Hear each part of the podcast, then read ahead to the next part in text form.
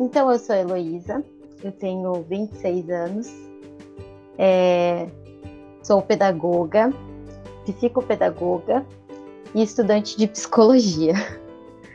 É, eu estou na área da educação há 11 anos, então desde os meus 15 anos eu trabalho nisso, eu fazia estágio.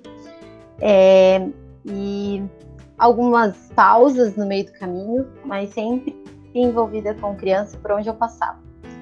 E quando a gente fala que a gente é, nosso conhecimento maior é criança, as pessoas logo pensam que a gente vai falar sobre filhos. Mas não.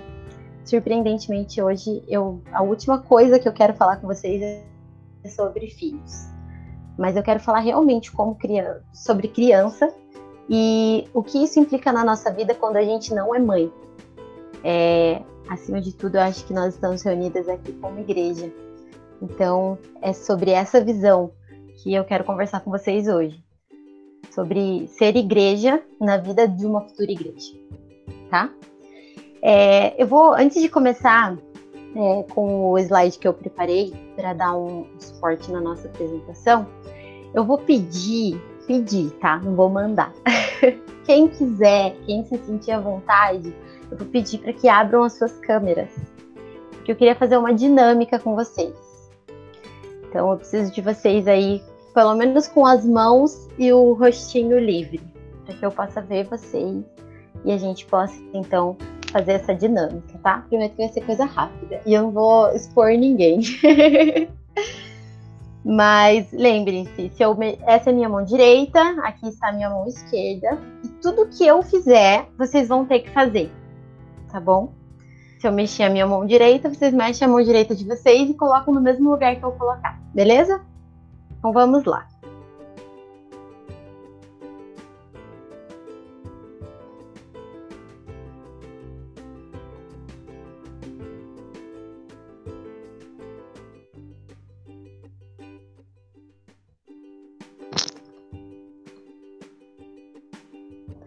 Beleza. Maravilha, vocês são ótimas. Gente, por que, que essa maluca pediu isso pra mim? Agora eu quero que vocês falem. É, gente, eu sou muito. Eu gosto de ouvir vocês, eu gosto de participação, tá? Então, se você se sentir à vontade, participa. É, o que, que essa brincadeira lembrou vocês? Um objeto do nosso dia a dia. O que isso lembra vocês? Sem briga, uma de cada vez. Exemplo? Exemplo. Cabe também, gostei disso. Mas qual o objeto do dia a dia? Espelho, modelo. Espelho, perfeito. Palmas. é isso mesmo. Espelho. É, vocês foram aqui o meu espelho. Eu mexi minha mão, vocês mexeram do mesmo jeito, é, no mesmo lugar, a mesma mão ok? Vocês foram o meu espelho. É, e isso tem a ver com o que eu vou falar com vocês hoje. Então eu vou lá, aqui, aqui e aqui. Vou compartilhar minha tela com vocês. E eu não vejo mais vocês agora, tá? Mas todo mundo tá vendo? Alguém fala para mim que sim. Sim, sim. para ver. Beleza, perfeito. Então, a gente vai falar, gente, hoje sobre o futuro da igreja. É, antes de passar para a parte da dinâmica, eu quero falar com vocês sobre as fases da criança. É, acho que algumas já conhecem um psicólogo e pesquisador da infância, que é Jean Piaget. Ele elencou quatro fases do desenvolvimento infantil. Então, dentro dessas quatro fases, nós temos o, a primeira fase, que é o sensório motor, onde acontece a descoberta do corpo, das sensações, é, ali por volta dos 0 aos 2 anos de idade. Então, nessa fase do desenvolvimento infantil, a coordenação motora é desenvolvida é, a partir dos estímulos que o bebê recebe, porque até os dois anos ele ainda é um bebê. É, então, sejam desafios, sejam os passos, propostas lúdicas. E é bem conhecido como a fase oral, que é onde tudo vai para a boca, onde as zonas de prazer da criança estão ali na boca dela. Depois disso vem a fase pré-operatória, onde acontece dos 2 aos 7 anos, e a, é a fase onde a criança percebe o mundo de acordo com as experiências individuais dele. Então, ele tende a se colocar no centro de todas as situações. É a fase do egocentrismo. Está muito aguçado isso. Então, além disso, é, é aquela fase dos porquês. Toda mãe ama essa fase. Tem perguntas que nem, nem sabem responder. É, na qual, então, o que, que acontece? Tem muita curiosidade sobre o mundo, sobre as coisas, como que isso é feito, por que, que isso existe, como que isso funciona. E às vezes você não tem noção de como você explica isso para uma criança, mas ela vai querer saber. É, tem a terceira fase, que é o operacional concreto, onde acontece dos 8 aos 12 anos. É, nesse momento, a criança então começa a resolver problemas concretos a partir de, da, é, da lógica, né? Então, é, a abstração do pensamento, o pensamento filosófico, é, então, assim, são regras, eles, eles, eles necessitam das regras nessa fase da vida, então são regras sociais, é, já não estão mais é, internalizadas, é, então eles são, eles são comandados por um senso de justiça, de reciprocidade, é, começa a, a, a questionar, a bater boca, o início da adolescência, né? A famosa adolescência.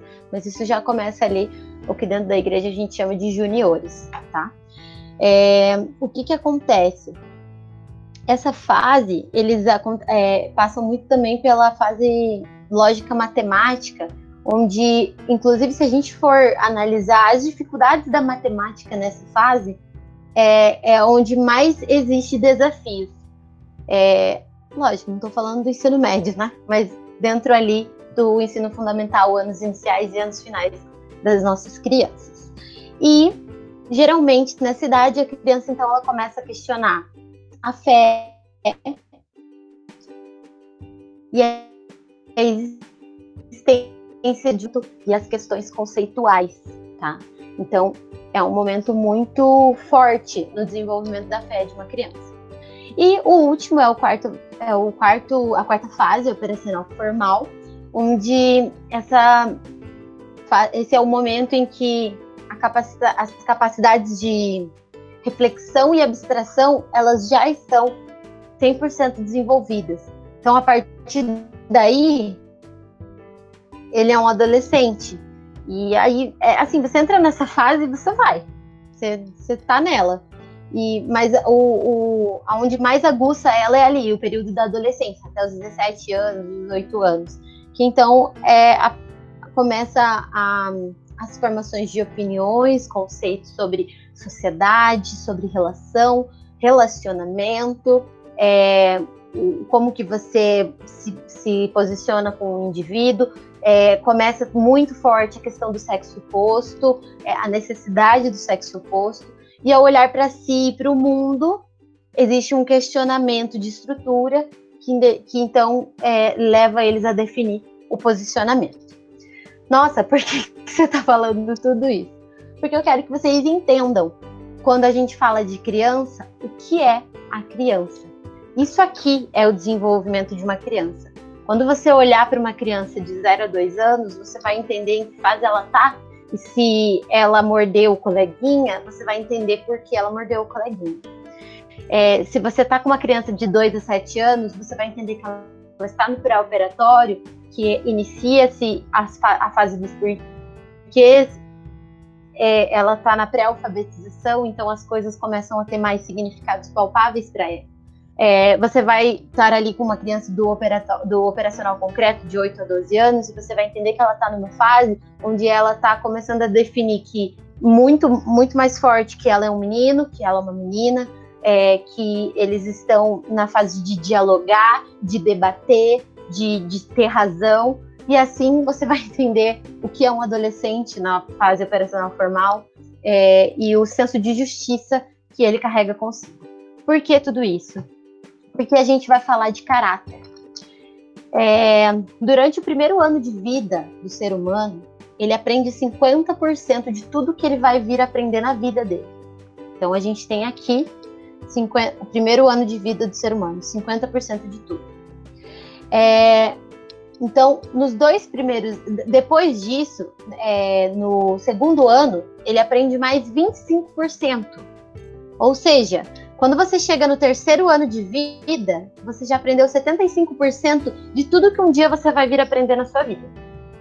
E, obviamente, par, é, parte desse aprendizado, é, a gente está falando de aspectos motores, físicos, é, emocionais, como sentar, andar, mastigar, falar, se relacionar, mas também de aspectos das ordens emocionais, como o intelectual, o, o, o cognitivo e principalmente o espiritual. Nos sete anos de vida, aqui, o sétimo ano, é, 100% do caráter de um ser humano está formado, tá? Assim como no terceiro de, ano de vida já está formado quase, quase mais do que a metade, chegou no sétimo ano, 100% do caráter de um indivíduo está formado. Ele vai ter desenvol ele vai desenvolver em muitas coisas ainda, mas o que ele desenvolver a partir dali, ele está aprendendo, porque ele já desenvolveu o caráter dele. Então, as, serão escolhas e serão é, aprendizados, tá?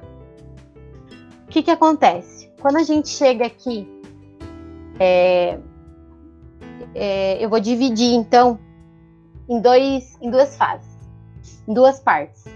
Eu vou falar sobre o espelho e sobre o discipulado da criança, tá? Então eu vou começar pela nossa amiga Bíblia, que nos instrui perfeitamente em relação à criança. Em Provérbios 22, 6, a gente tem lá: ensina a criança no caminho que deve andar, e ainda quando for velho, não se desviará dele. É, e em Mateus 19, 14, a gente tem lá que então disse Jesus: Deixem vir as minhas criancinhas e não as impeçam, pois o reino dos, dos céus pertence aos que são semelhantes a elas. Gente, é, eu acho que esse esses versículos nos mostram muito é, a, o quanto Deus se importa com as crianças. É, as crianças, elas são o futuro da igreja, sim. Mas uma coisa que eu queria deixar bem claro hoje para vocês: o exemplo do futuro dela é você. Então não importa se você é mãe, se você é tia, se você é irmã, se você é prima, se você não tem contato com nenhuma criança dentro da sua casa. Se você faz parte de uma igreja, a, a, elas são o futuro da sua igreja mas o exemplo delas é você, tá? Então, é pelo nosso tato e cuidado com as nossas crianças que a gente pode ter uma ideia do tipo de igreja que nós somos e do tipo de igreja que nós seremos amanhã. Porque o teu tato e o teu cuidado com a tua igreja, com, a tua criança, de, quando eu digo a tua criança, eu tô falando da criança de dentro da igreja, vai mostrar ali quem, quem nós somos como igreja em relação a acolhimento e fazer parte. E do tipo de igreja que nós seremos. Porque hoje a forma como você age com a sua criança vai interferir a forma como ela vai agir amanhã. E ela é o amanhã. A igreja do amanhã são as crianças de hoje. Então, a pergunta que eu faço para vocês hoje: você enxerga as crianças da sua igreja? Você tem noção do, da importância delas serem vistas como sociedade, como indivíduo, como um ser que está em desenvolvimento? Vamos para o próximo slide e aí eu vou falar com vocês sobre primeiro sobre essa imagem aí, tá? Estão vendo essa imagem? É engraçada, né? É um meme. Sempre tem uma criança que fica te olhando na igreja como se soubesse dos seus pecados. E eu me deparei com essa imagem na internet. E por mais engraçado que, que possa ser, é, não são os seus pecados que essas crianças olham, gente, mas as suas ações. É, todo mundo que cresceu na igreja deve lembrar de alguém para quem vocês olhavam e admiravam. Vocês queriam ser como aquela pessoa quando vocês crescerem. E não só na igreja, mas isso acontece no, em diversos cenários, não só no cenário cristão Então, é, se você não, não faz parte da igreja, é, se você não fazia parte da igreja quando você era criança, tente se lembrar do, de um cenário quando você era criança e puxe na sua memória alguém que foi um espelho para você. Todo mundo tem. Todo mundo tem. Agora, a gente tem que ir mais a fundo. Deixa pulsar na sua memória. Que tipo de referência você tem sido para as crianças da sua igreja? É muito difícil, né? Olhar para uma criança que está te olhando e pensar que ela está olhando as suas ações. Sem julgamento, mas como você olha para o espelho. Quando você vai passar um batom e você tá ali na frente do espelho, gente, isso é natural. É, é algo que você simplesmente está olhando. Você não fica. Nem óbvio, né? Tem vezes que a gente fica ali parado na frente do espelho, procura uma ruga, procura uma, um defeito, procura alguma coisa para reclamar, ou olha e fala: Meu Deus, que maravilhosa. Mas assim, quantas vezes a gente só tá ali, penteia o cabelo e só olha pro cabelo e pronto, acabou. É isso. A criança olha para você sem te julgar. Ela apenas olha para você porque ela vai fazer aquilo que você está fazendo. Que tipo de referência você tem sido para as crianças da sua igreja? Agora, sim, é... hoje, se você olhar para as pessoas que você se espelhava no futuro, o que você tem delas? É... A gente tem que entender que referência para uma criança não acaba na porta da casa dela. A criança não, não vai ter exemplo só dentro de casa da porta para fora, tudo é exemplo. Então, é, dentro da igreja, ela não está olhando só para o pai e para a mãe dela em como eles estão se comportando. É, às vezes a criança nem vai com o pai e com a mãe na igreja. Às vezes ela vai com a avó, às vezes ela vai com o vizinho. Às vezes é, você é aquele, aquele, aquela pessoa simpática dentro da igreja que dá amor, que tem um biscoitinho na bolsa, que leva uma balinha pensando na criança. E, gente, às vezes você é a única referência de cuidado que aquela criança tem. A gente não tá, é, claro, dentro do, da nossa igreja ali hoje, a gente não tá num cenário de crianças carentes, mas quantas igrejas, mundo afora, o cenário é de crianças carentes? Que a igreja é, é o foco é aquilo, é, são, é acolher as crianças ali do, do, do, das redondezas, e às vezes é uma redondeza carente. E, e assim, chega uma pessoa na igreja com um batalhão de criança. Por quê? Porque ela saiu convidando as crianças do bairro e botou ali dentro. E, e, e você é a referência de cuidado e de amor dessa criança. Eu vou mostrar dois vídeos para vocês, tá? Só um pouquinho. É, ali a gente. Eles falam: crianças veem, crianças fazem. Seja uma influência positiva. E aqui a gente tem outro vídeo. Espera que o outro continua aqui. Vou interromper essa fofura. E vamos continuar então. Engraçado, né? O primeiro é chocante, o segundo é engraçado. Mas aí eu pergunto para vocês: é, o primeiro é chocante, mas é aquele chocante que você olha e fala, ai, nada a ver. Ou é aquele chocante que você para para olhar para suas ações?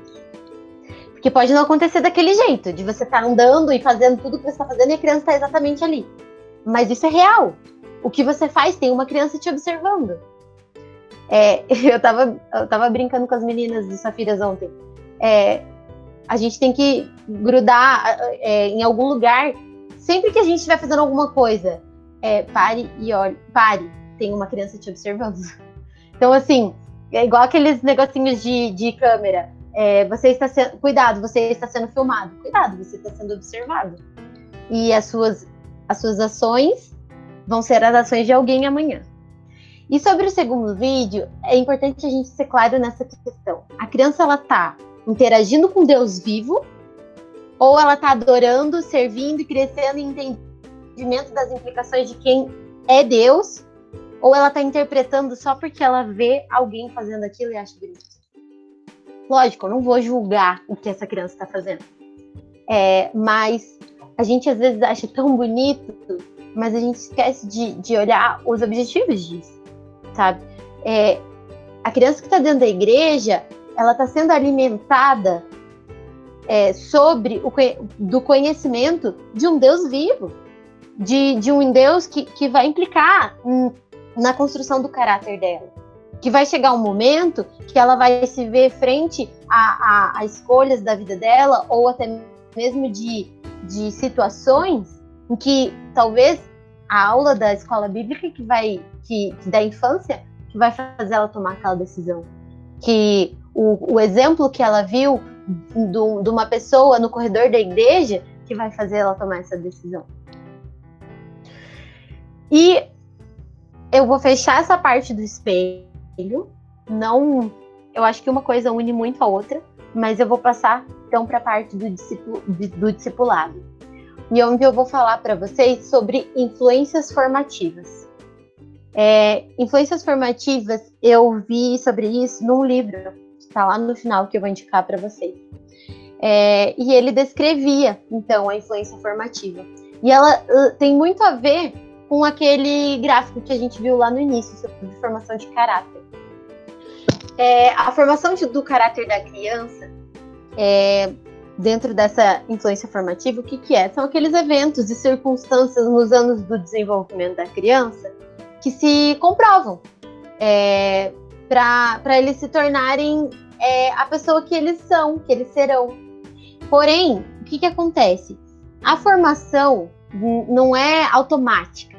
Então, assim, as maneiras como, como uma criança reage é, a, a, alguns eventos determinados, as circunstâncias com que esses eventos ocorrem, que, que determina o efeito que, tem, que eles têm sobre aquela criança, tá?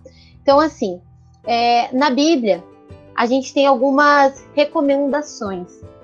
É, as escrituras, elas demandam a sua atenção às influências formativas. E eu vou ler com vocês quatro versículos. O primeiro deles é Deuteronômio 6:1, que diz: Estes, pois, são os mandamentos, os estatutos e os juízos que mandou o Senhor teu Deus. Se te ensinassem para que os cumprissem na terra, é, a que passas para possuir, para que temas ao Senhor teu Deus e guardes todos os teus estatutos e mandamentos que eu te ordenei, tu e teu filho e o filho dos teus filhos, todos os dias da tua vida e que teus dias sejam prolongados. Em Efésios 6, de 1 a 4, diz: Filhos, obedecei a vossos pais no Senhor, pois isto é justo. Honra a teu pai e a tua mãe, que é o primeiro mandamento com promessa, para que tu vá bem e sejas de longa vida sobre a terra. E vós, pais, não provoqueis vossos filhos a ira, mas criai-os na disciplina e na demonstração do Senhor. E agora eu vou pedir licença para as meninas que não são mãe, e eu vou abrir um parênteses aqui para falar com você que é mãe. Porque o que acontece? É, eu, eu, eu já joguei isso muito na cara dos meus pais, dos meus pais. Porque esse versículo, ele nos ele fala sobre, ele repreende aos filhos. Ele ensina os filhos a serem filhos que honram seus pais. Mas os pais, eles param ali na parte sobre a terra. Ponto. Parou. Eu não sei, a Bíblia do meu pai ia até ali. eu não sei a de vocês. Mas o que acontece? Às vezes a gente esquece que vós, pais, não provoqueis a ira dos vossos filhos. Gente, não precisa ficar dando de dedo na cara, é, provocando, irritando, tirando a criança do sério.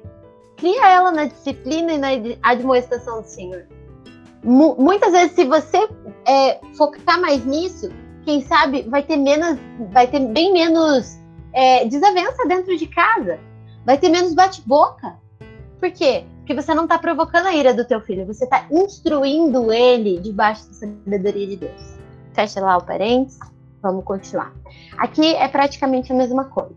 Colossenses 3, 20 a 23. Filhos, em tudo obedecei a vossos pais, pois fazê-lo é grato diante do, diante do Senhor pois não irriteis aos vossos filhos para que não fiquem desanimados. Servos, obedecei em tudo ao vosso Senhor, segundo a carne, não servindo apenas sob vigilância, visando tão somente agradar homens, mas em singeleza de coração, temendo ao Senhor. Tudo quanto, quanto fizerdes, fazei-o de todo o coração, como para o Senhor e não para os homens. Aqui eu vou dar um, um, uma paradinha e eu vou lembrar você daquela criança que corre no corredor da igreja enquanto você está tentando prestar atenção no pastor e você para, para e pensa: que saco de criança está atrapalhando? Por que, que a mãe dela veio? Por que, que a mãe dela veio, gente? A mãe dela veio porque a gente é uma família. Nós estamos dentro da igreja. E se você não pode se sentir em casa dentro da igreja, aonde você vai se sentir em casa? Então, olha para aquela criança é, com singeleza de coração, temendo ao Senhor, e faz com ela como se você estivesse fazendo para o Senhor, porque é para o Senhor que você está fazendo. Então tenha paciência, sabe? É, tenta agradar a criança, tenta dar um descanso para aquela mãe, pergunta para aquela mãe se ela quer uma água, se ela precisa de ajuda, se ela quer que carregue a bolsa dela e o carrinho, porque tem mãe que vai sozinha para a igreja. E aí, como é que fica? Tem mãe que está com dois filhos dentro da igreja. E aí, como é que fica? Por que, que você não pode ajudar? Por que, que só porque você não tem um filho, você não pode chegar e falar assim, viu? É, se você quiser, eu posso te ajudar? Quer, você quer que eu desça um pouquinho? Lógico, hoje em dia é muito difícil a gente confiar nos outros. Mas assim, se você conhece a mãe, pergunta se ela não quer que você desça um pouquinho com a criança para ela prestar atenção no culto, sabe? Gente, qualquer coisa que tiver ao seu alcance, qualquer coisa que você que a pessoa permita que você faça, seja bênção na vida de alguém. Enxergue as crianças, porque se a mãe desanima e para de ir na igreja, cadê o futuro da nossa igreja? Está em casa, porque a mãe não é bem atendida pela igreja. Em Provérbios 9, de 9 a 10, diz assim: Dá instrução ao sábio, e ele se fará mais sábio ainda. Ensina o justo, e ele crescerá em prudência. O temor do Senhor é o princípio da sabedoria, e o conhecimento do santo é a prudência. É, eu vou focar muito no versículo 10, porque ele vai nos ajudar a ver que, finalmente, é, ele determina se uma criança responde como um homem zombador ou como um sábio. Gente, o que, que define alguém?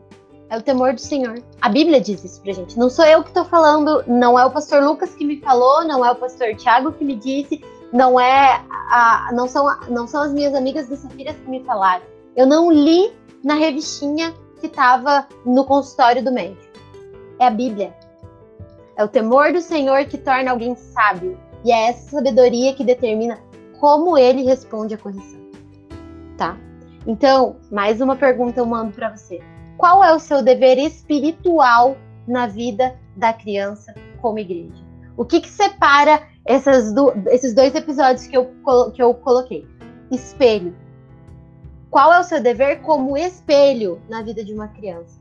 E agora, discipulado. Qual é o seu dever espiritual na vida de uma criança? E aí eu vou te falar uma coisa: você não precisa ser pai e mãe para discipular uma criança. Quando a gente é jovem, quando a gente é adolescente, quando a gente é adulto, quem que discipula a gente? É o nosso pai, é a nossa mãe? Não, é o pastor, é o nosso líder, é, é o nosso amigo da igreja, é alguém que caminha do nosso lado. Então, por que, que a criança só pode ser discipulada pelo pai dela? Não. Você pode discipular uma criança. Você pode caminhar do lado de uma criança. Antes de mostrar o próximo vídeo que eu vou mostrar para vocês, deixa eu ver uma coisa aqui. Vamos, eu vou mostrar o vídeo primeiro, daí depois eu falo. Eu vou pedir para vocês uma coisa. Eu vou, eu vou além do que o pastor falou pra gente. É, a gente não precisa ser mãe e ser pai. Com certeza, a Ana, ela não, não aprendeu tudo isso só porque ela é filha do pastor. Mas porque na, enquanto o pai dela estava lá pregando, ela estava lá embaixo, na, na, na, classe da escola bíblica, ela estava lá embaixo é, no culto infantil, ela estava aprendendo sobre Deus. Domingo eu cheguei na igreja e coincidentemente eu cheguei junto com o pastor e, e ele estava chegando com seus filhos e ele falou: Vamos aprender sobre Jesus? E não é ele não é só ele, como pai, que tem essa responsabilidade espiritual na vida dos filhos dele. É, a gente, como igreja, também. Então, assim, o que eu, o que eu queria dar de exemplo para vocês é o seguinte. Hoje, muitos sabem que eu sou coordenadora da UCP. Que que a gente, qual é o nosso novo formato dentro da diretoria da UCP? É, eu tenho uma equipe de coordenação e eu tenho uma equipe de diretoria. Diretoria são as crianças coordenação são adultos. É, qual foi a, a, ideia que a gente teve para esse ano? Para cada criança da diretoria, a gente tem um mentor dentro da coordenação. Então, por, por, exemplo, eu tenho o Silvinho, e o Silvinho, ele é muito. Ele tem muita experiência com diretor, com presidência. O que, que eu fiz? Eu liguei ele ao Arthur, que é o nosso presidente. Então, hoje o Silvinho é o braço direito do Arthur. Ele é o espelho para o Arthur. É, eu tenho a Simone, que também tem uma grande experiência com a secretaria da com secretaria. O que, que aconteceu? Eu liguei ela a Liz, que é a nossa secretária. É, o Dido é uma ótima pessoa com finanças. O que, que eu fiz? Eu liguei ele a Elis, que é a nossa tesoureira. Por quê? Pra facilitar, só para facilitar para os pais? Não, não foi só para isso. Para quê? Para dar mais trabalho para minha equipe? Não, não foi para isso. Foi porque se as crianças hoje são uma diretoria dentro da igreja, é, elas precisam ser instruídas. Não é à toa que a, a única diretoria que tem uma coordenação caminhando do lado dela seja a seja a, a UCP. Por quê? Gente, se eles não tiverem espelho, como é que eles vão chegar numa UPA, numa UMP, numa UPH, é, lá, lá na frente? Se eles não têm hoje um, uma, um, alguém instruindo eles como tomar decisões, como se comportar dentro de uma reunião, é, como dar exemplo. A coisa que eu mais pego no pé das crianças: presença. Principalmente a diretoria. Presença. Por quê? Porque tem uma criança que vai estar tá lá e que ela vai olhar para o evento e vai pensar: nossa, é, aquela criança da diretoria não estava aqui. Por que, que ela estava e, e por que ela não estava e eu tenho que estar? Tá? Por quê? Gente, a, a própria criança nessa história já está sendo exemplo para as outras. E se eu não tô no, no, no, evento das crianças, se eu não tô na igreja, se eu não participo, tem uma criança olhando assim e pensando: nossa, então por que, que eu tenho que fazer se ele não faz? A gente é, é a gente tem que ser exemplo, a gente tem que ser espelho para que as nossas crianças possam ser testemunho, assim como o pastor Tiago acabou de testemunhar para nós. E eu tenho certeza que muitas de vocês aqui que são mães têm testemunho para me contar. Eu tenho certeza disso. Por quê? Porque não é, gente, não é em vão, não é à toa, não é tempo perdido. É, eu vejo pessoas que eu acompanho muito, a Rafa, a Nayara, gente, elas têm filhos pequenos, mas elas não deixam de tentar, elas não deixam de participar, elas não deixam de ir. E, e, quem é mãe sabe a dificuldade que isso tem. Então, se a gente, como igreja, pode contribuir para facilitar, amém. Você está sendo instrumento de Deus na vida de, de uma família. E se, e se não tem essa de, de. E é aquilo que eu falei para vocês: tem igrejas que se encontram em cenários ainda mais precários. E a gente também tem que estar tá pronto, porque se Deus chegar em você hoje e chamar você para ir para o campo missionário, se Deus chamar hoje e levar você para uma outra cidade, para uma igreja carente, você tem que estar pronto para servir a Deus, olhando para as crianças e pensando que elas vão ser você amanhã, tá? É, tem um livro que se chama As Cinco Linguagens do Amor da Criança, é, e ele é muito legal, muito legal mesmo. Inclusive, eu já li bastante ele é, como auxílio, é, e eu não sou mãe. Então, assim, não me impediu. As, as, os momentos em que ele, ele falava pro, direcionado aos pais, o que me cabia, eu, eu pegava, o que não me cabia, eu deixava para lá. É, e ele fala sobre cada criança ser, possuir um tanque emocional, um reservatório de, de energia emocional que, que alimenta ela através dos, dos desafios do dia a dia. É, porém, a minha pergunta para vocês hoje é: como que a gente enche esse tanque emocional? E eu queria que alguém arriscasse. Uma resposta. Como você enche o tanque emocional de uma criança?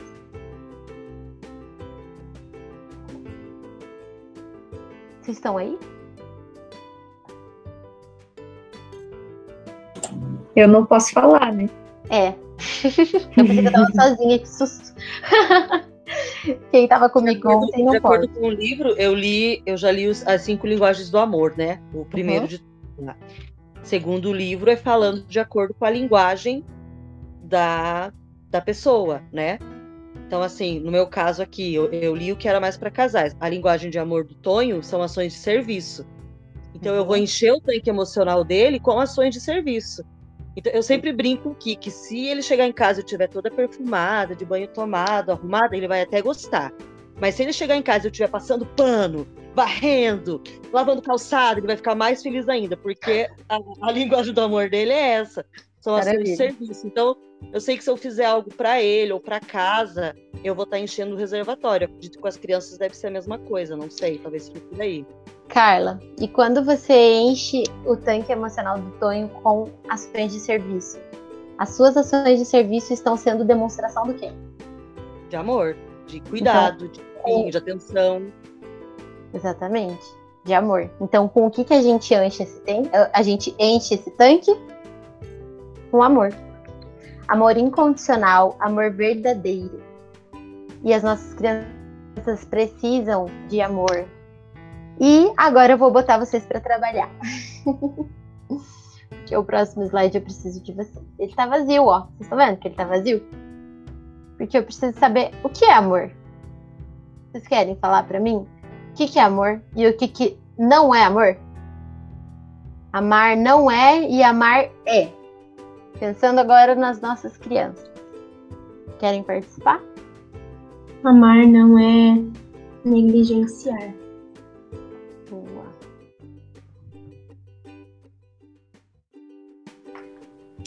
O Guilherme diria que é brincar com a mamãe. Amar é brincar com a mamãe? Aham. Uhum. Brincar. Tempo de qualidade é. É isso que eu ia falar. É Presença. Tempo de qualidade. Acho que a maré é cuidado diário, que a gente mais faz, né? É banho, é dar comida, é proporcionar tudo para criança. Cuidado. Hum, o que mais que não é amor? Amor também é repreensão, né? Com certeza. Muito bem. O que não é amor, gente? Acho que valorizar o material, né, Lu? Da os presentes como algo que supre hum. a presença, né? Exatamente. Suprir com materialismo. Valorizar o erro também. Às vezes, quando na repreensão, a gente às vezes pode tender a valorizar demais os erros ao invés de mostrar que também teve acertos, apesar dos erros. Uhum. Pensando no contexto de não ser mãe, Uhum. É, eu acho que nesse sentido, mesmo não sendo mãe e pensando no que amar não é para as crianças, eu acho que é agir como se nós nunca tivéssemos sido crianças. Nossa, perfeito.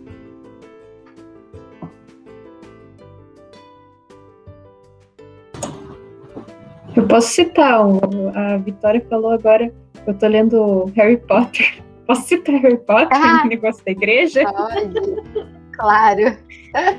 Porque tem uma hora que o Dumbledore fala pro Harry que os jovens não têm culpa de errar por não serem maduros o suficientes, mas os velhos têm culpa de errar por esquecerem de que um dia eles foram jovens. Ou crianças, né, nesse caso. Sabe o Dumbledore.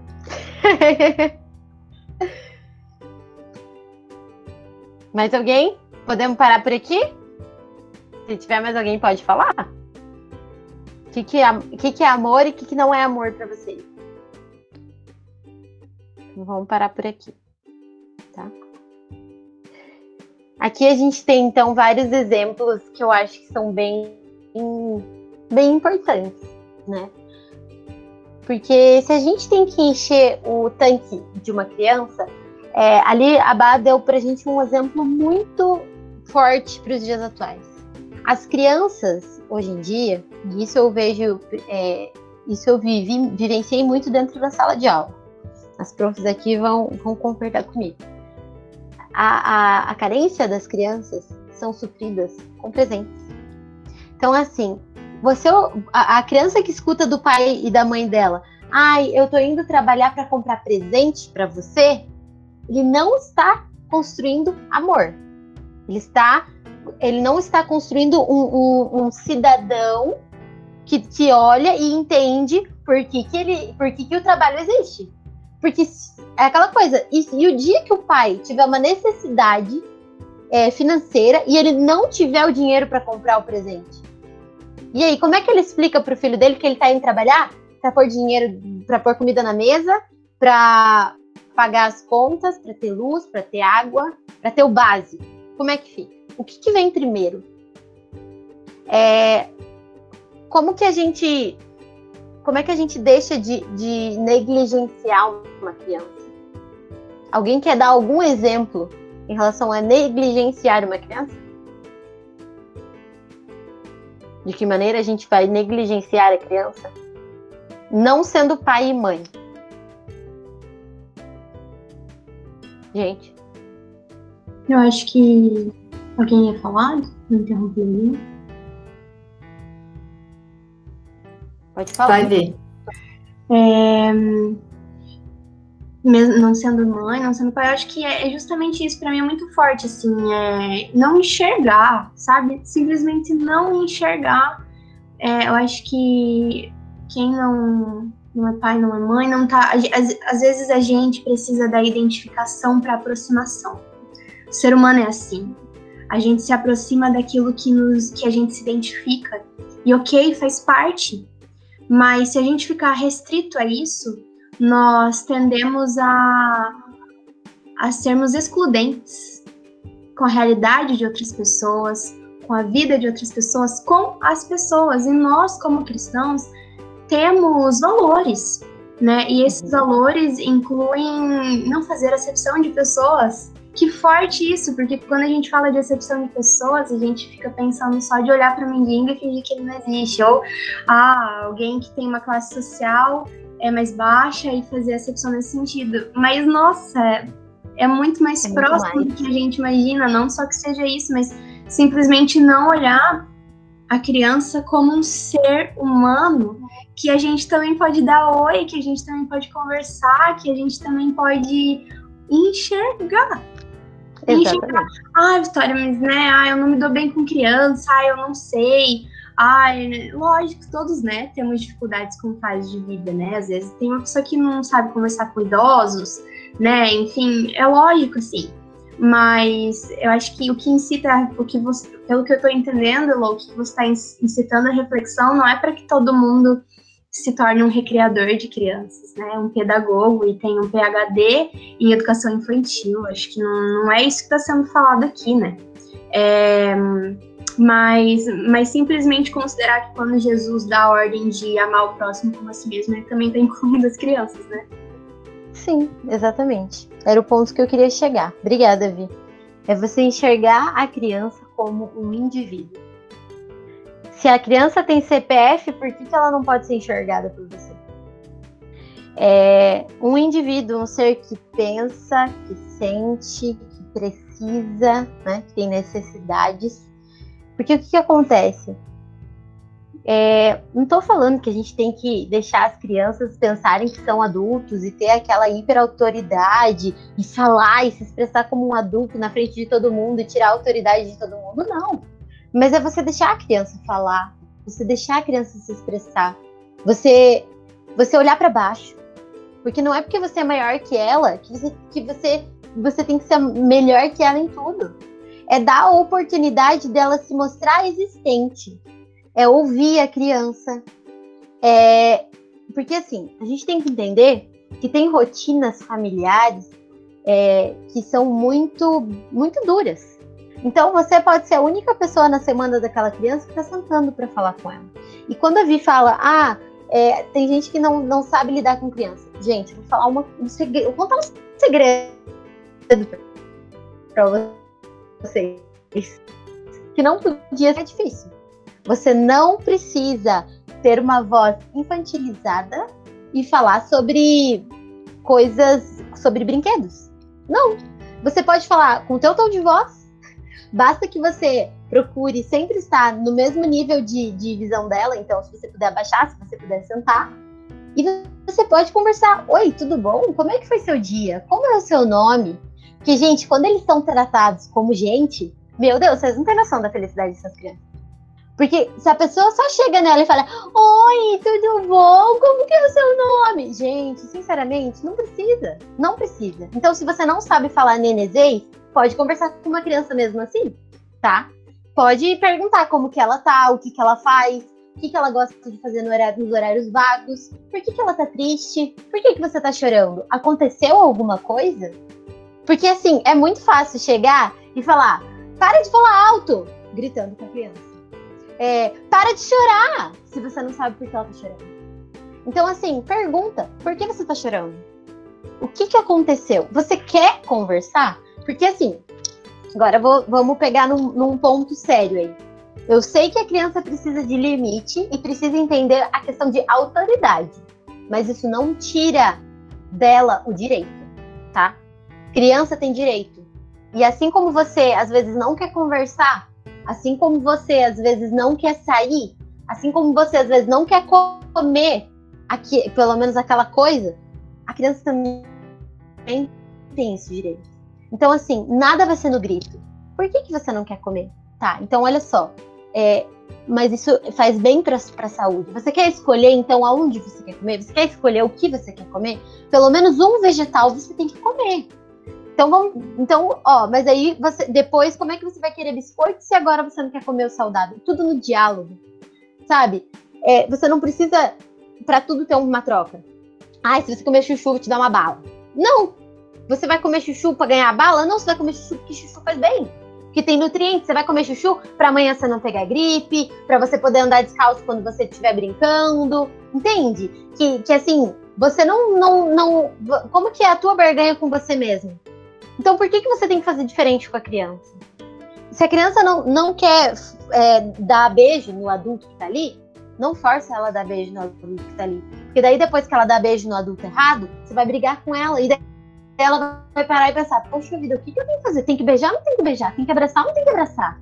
Por que, que minha mãe pode escolher o dia que ela quer sair e eu não posso escolher o que eu quero fazer? Não estou falando para vocês serem permissivos a tudo, mas existe a importância de enxergar a criança como um indivíduo. Dar valor à criança. Dar valor a um ser que está em construção. Porque senão ela vai se tornar um, um adulto que vai pensar só nela mesma e não é assim que a gente quer. Tá? Entenderam? Vou passar para. Alguém quer falar alguma coisa em relação a isso? Porque eu acho que agora é um, um momento legal da gente trocar algumas informações e exemplos ou experiências. A Rafa levantou a mão, Elô. Beleza, pode não, falar. Não, o Arthur tem quatro, né? E ele é assim, quando alguém vem me dar um oi, Oi, Rafa, tudo bem? Depois ele fica quietinho. Na verdade, nem sempre, né? Ele, oi, oi, oi. Porque a pessoa não deu oi para ele. Depois ele, mamãe, por que a pessoa não deu oi para mim? Só deu oi para você. Uhum. Ai, você tem que respirar. Ah, eu acho que não te viu. A gente, eu, fico, eu fico até meio sem graça, porque eu não sei o que falar. E, e, ou quando e uma outra situação que ele fica muito, ele fica bravo, ele não fica tipo chateado, fica bravo mesmo quando alguém chama Oi, fala infantilizado, que nem ele falou, oi, bebezinho. Não, eu não sou bebê, eu sou uma criança. é, é, muito engraçado você falando, tipo, nossa, me veio mente. E em relação também, a Elo falou de de você tratar quando ele tá bravo, às vezes eu falo ele, mamãe, não quero falar porque eu estou bravo. Ele fica e ele fica andando para casa assim, fazendo caras e bocas para mim, mostrando que ele tá bravo. Então tá bom, filho, quando você quiser conversar comigo, você fala. E daí eu fico na minha e ele fica bufando, só quando antes, né, quando era um pouquinho mais novo, ele queria chutar alguma coisa. Hoje não, hoje ele só fica bufando mesmo e fazendo cara feia para mim ver que ele está bravo. Mas aí depois, quando ele respira, agora eu vou conversar. Mas é assim, Porque ele, falou mesmo. Ele quer ser visto, ele quer ser notado, né? Eu tinha, uma, eu tinha uma amiga que trabalhava comigo e ela tinha uma criança já de 7 anos e ela ficou grávida. E foi uma fase bem complicada, porque chegou um momento quando o outro neném nasceu, que o mais velho dela falou: Mãe, eu não quero mais sair com você. E ela perguntou: Nossa, filho, por que a mamãe gosta tanto da sua companhia? Ele falou assim: Porque depois que o Luca nasceu, é, eu, não, eu, eu não existo mais. Eu sou invisível. as pessoas não me enxergam. É, elas dão um oi só pro Luca, só o Luca é bonitinho, só o Luca tá no teu colo. Parece que eu nem existo. Então, assim, isso tem muito a ver com o que a Rafa falou. E, gente, isso é muito sério. Porque o que, que acontece? Às vezes a gente foca tanto no nenezinho que a gente esquece que o nenê, ele, ele ainda não, não tem noção se você deu oi pra ele ou não. Ele só quer saber da mãe dele, ele tá numa fase de comer e dormir. Agora, o menor, seja dois, três, quatro, seja a idade que for, gente, ele tá percebendo tudo isso. E ele já tá numa fase difícil em relação a, poxa, na minha casa chegou um ser do nada e que ocupou o meu lugar e eu tenho que dividir tudo, inclusive minha mãe e meu pai. E daí agora as pessoas chegam e eu não sou, eu não existo mais. Então, isso é legal pra gente que não é mãe se policiar quando a gente chega para cumprimentar alguém. Oi, tudo bom? E dá oi pra criança, gente, pelo amor de Deus. Se a criança não quer te dar oi, tudo bem. É uma escolha dela, você vai ter que respeitar. Mas se você quer ser o espelho para ela, é você que tem que mostrar para ela por que tem que dar oi. E você vai dar oi. Oi, tudo bom? Se, se ela deixar, você pega nela, encosta. Se ela deixar, você abraça. Se ela deixar, você beija. Mas é se ela deixar. Mas ela tem que existir para você. Às vezes a gente pega birra com criança. Eu tinha uma prima que ela tinha birra de uma criança, que era uma criança muito tímida, muito seletiva, não dava oi, ficava sempre quietinha e ela pegava birra. E daí ela falava assim: ah, vou fingir que ela não existe. Teve um dia que eu cheguei nela e falei assim: os dias que você tem vergonha, o dia que você não tá bem, você quer que alguém finja que você não existe? É uma criança, ela tá em desenvolvimento. Você não precisa pagar com a mesma moeda, porque daí a, a criança é você. Mas assim, achei bem legal o exemplo que a Rafa deu, justamente por isso, pra gente enxergar a criança. Não é porque ela, ela é menor que ela não, não tem vida. Mais alguém quer falar alguma coisinha? Dar algum exemplo? Posso tocar? Vou tocar. É a última parte agora. Então, vamos lá. Pelo, eu queria só falar uma coisa que, nossa, isso que vocês falaram agora é muito, muito verdade. É, principalmente essa outra parte que você disse. Graças a Deus, as pessoas que estão no meu convívio, e da minha família, é, eu orientei muito bem e muitos deles já têm contato com criança, então eles não fizeram isso com o Guilherme. Porém, o Guilherme está numa fase em que ele não é mais a criança fofinha. Né? Ele já é uma criança que vai fazer cinco anos e sabe muito bem o que é da vida dele, digamos assim. Então, ele não é aquela criança que todo mundo quer ficar sempre dando atenção igual dá para um bebê. E eu tenho percebido que ele tem sentido muito isso, porque as pessoas dão atenção para ele, mas não dá mais a atenção que ele estava acostumado a receber. E ele tem sofrido por conta disso, e eu, óbvio, tenho sofrido junto. E, e é muito interessante a questão desse olhar que a gente tem que ter sobre a criança, porque independente se tem um irmão ou se não tem um irmão, a criança, é, por mais que ela cresça, ela não deixou de ser uma criança e ela precisa de atenção igual, né? Não é porque ela não tem mais dois aninhos ou três anos, né? Aquela coisinha fofinha de caixinhas, no caso do Guilherme, que ele não precisa mais de atenção. Ele ainda precisa, né? Porque ele é uma criança. E, e esse olhar, muitas vezes, a gente dá uma perdida, porque ele já é, de certa forma, independente vai no banheiro sozinho, come sozinho, ah, então tá tudo bem, eu posso deixar ele brincar sozinho, ver televisão sozinho, mas não, ele quer a presença. Né? Eles querem uhum. alguém por perto, eles querem essa atenção, independente do da chegada ou não do irmão, é, eles ainda precisam dessa atenção, de, que, de se sentir amado pelos outros ainda. É, exatamente. Muito bom, obrigada. Ótima contribuição. Oh. Enxergar as nossas crianças. Pode falar. É, na verdade, também tem um outro lado, né? Essa questão da gente não enxergar as crianças, é, às vezes é, deixar muito assim é, que elas não, não decidam nada, que você vai passando por cima, né? Você manda abraçar, você manda brincar, vem o irmão e a vida vai seguindo. Também pode acontecer uma outra coisa, eu acho que é um outro extremo, da criança crescer como um adulto que não tem iniciativa para nada. Nunca vai saber o que fazer, nunca vai saber o que dizer, porque sempre alguém disse por ela, né? Abrace, Exatamente. agora faça isso, agora faça aquilo. E, e, até mesmo questões de escola, às vezes, coisas que acontecem que a criança vem contar e a gente pode achar que é besteira, né? E, Perfeito. E meio que passando por cima dos sentimentos das crianças.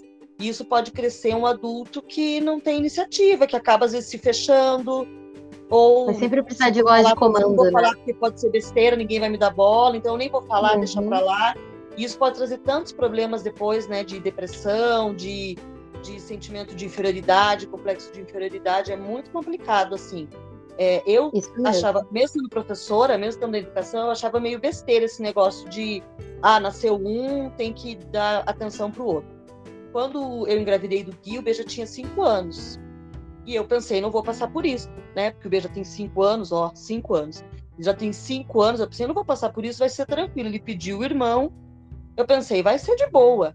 Quando eu tava com uns oito meses já, que a barriga tava grande, já tava aquela coisa de comprar roupa, faz enxoval, chá de bebê, a ficha dele foi caindo, que tipo, opa, essa história é real. O, meu- Uhum. o cara vai chegar mesmo, e agora? Né? Mas eu pensei, Sim. bom, eu vou tirar de letra, a gente acha que sabe tudo, né, nessa vida, eu vou tirar de letra. Quando o Gui nasceu, o Gui ficou na UTI, não veio para casa. E aí eu percebi no Bernardo, no Bernardo uma felicidade que me assustou. Porque, tipo, assim, não Imagina. ficou feliz de irmão estar doente, mas ele ficou, tipo, aliviado, tipo, ufa, eu vou ter mais um tempo só eu. E aquilo me acendeu uma luz.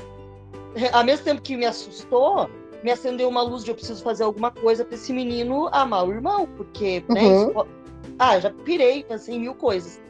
E aí eu sei que a gente organizou um negócio aqui, fez um evento assim de irmão mais velho para ele, uma coisa que foi Deus, eu acho mesmo, a presença de espírito assim, que a gente teve aqui. Eu falei, vamos comemorar isso, vamos fazer isso uma coisa boa, agradável, linda, maravilhosa, vamos dar presente, vamos fazer tudo para Uhum. esse piá, tipo, se animar para coisa, né? E realmente Legal. foi o que aconteceu, graças a Deus. Então, assim, mesmo tempo que eu me assustei, né? Porque ele ficou meio. Ele não entendia direito o que estava acontecendo, realmente, porque ele era pequeno. Mas ao mesmo tempo percebi um alívio, assim, nele, sabe? Do tipo, ai, não Sim. é agora criatura vem para casa, eu vou ter mais um tempo com a família. Eu sendo o rei. E ele era o rei, porque ele foi o primeiro neto. E do lado da minha sogra, depois de nove anos é que veio ele, então ele reinava mesmo, né? Ele era o bebê da casa.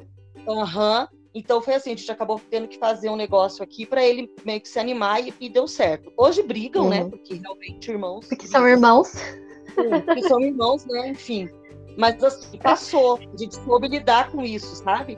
E quem vinha aqui também, tive a mesma sorte que a Nayara. Quem vinha tinha um olhar para ele, tinha um cuidado com ele. E a gente sempre cuidou de ter, assim, que eu acho que é uma coisa bem interessante também é, para os pais, ter momentos, né? Com um filho, momentos com outro, quem tem dois, que consegue fazer isso. É interessante também você ter um momento só com um filho, alguma coisa que ele gosta de fazer, ter um momento com outro filho, ter um momento, né, juntos, mas tentar fazer coisas separadas com os dois também, eu acho que isso valoriza muito, assim. E eu, como Sim. fui irmã mais velha, filha mais velha, também sofri um monte, né? Porque depois de mim tem mais três. E sempre fui, né, tendo que ajudar a cuidar e, e meio deixada de lado, assim. Claro, isso não me É afetou, difícil, né? nem nada. Mas é, mas é complicado, né?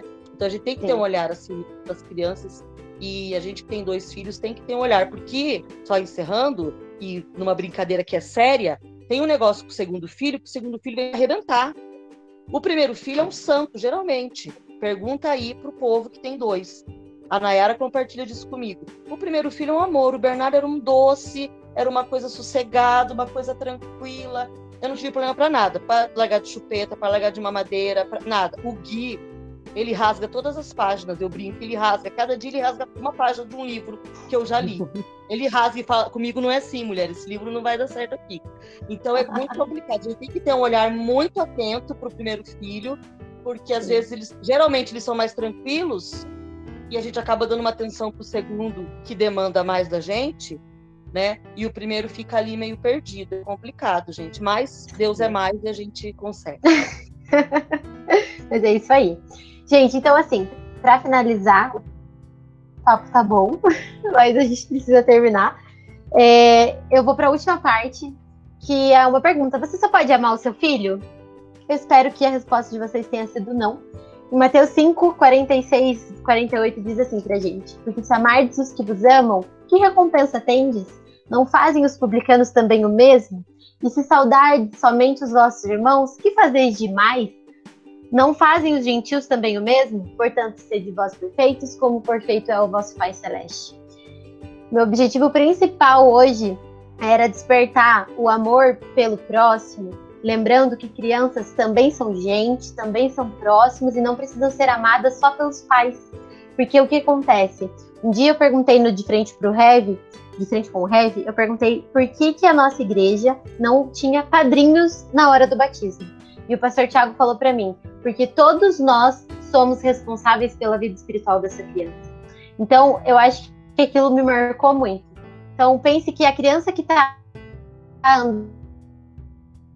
andando no corredor da igreja, você também tem é, responsabilidade espiritual pela vida dela, seja diretamente a ela, seja auxiliando os pais, porque os pais também precisam ser vistos, ser é, é, desse, desse auxílio, dessa rede de apoio, tá bom?